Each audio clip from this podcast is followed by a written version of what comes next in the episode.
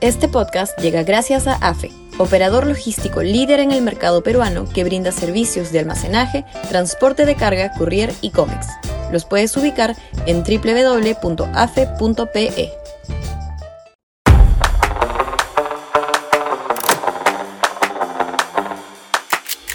Dos gobiernos de nueva derecha. Sudaca, Perú. Buen periodismo. Bastarían dos gobiernos sucesivos de una derecha renovada, con clara voluntad de reformas no solo económicas, sino sobre todo institucionales, políticas públicas en salud, educación, seguridad ciudadana y justicia, básicamente, para que el país, que hoy vemos con incertidumbre y ansiedad, se convierta en un país realmente viable, sin entusiasmos exagerados como las que acompañaron a buena parte del periodo de transición post-Fujimori y que no pasaron de ser una vana ilusión.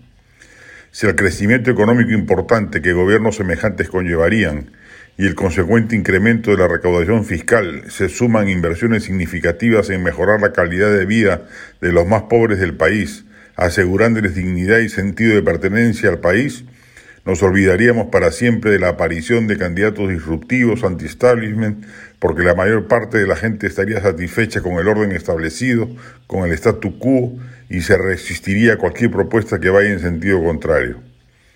De por sí, el Perú es un país inclinado hacia la centro derecha. La huella anémica del terrorismo, la migración y proceso de individualización que aún persiste la proliferación de iglesias evangélicas, la constitución de una mayoritaria clase media, mayor en número a los sectores pobres, hacen que según todas las encuestas la gente mayoritariamente se autodefina como de centro o de derecha, siendo la izquierda una opción minoritaria.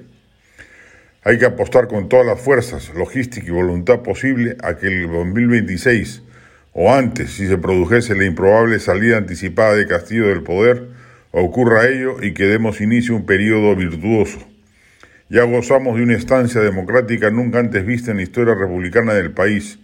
Toca ahora generar la gran revolución democrático-capitalista que nos lleve, como potencialmente merecemos, al borde de ser una nación desarrollada, integrada, cívica y libre. Diez años de dos buenos gobiernos de derecha o centro-derecha harían posible que ello ocurra y que el país se encamine firme hacia la prosperidad inclusiva y por ende permanente e irreversible.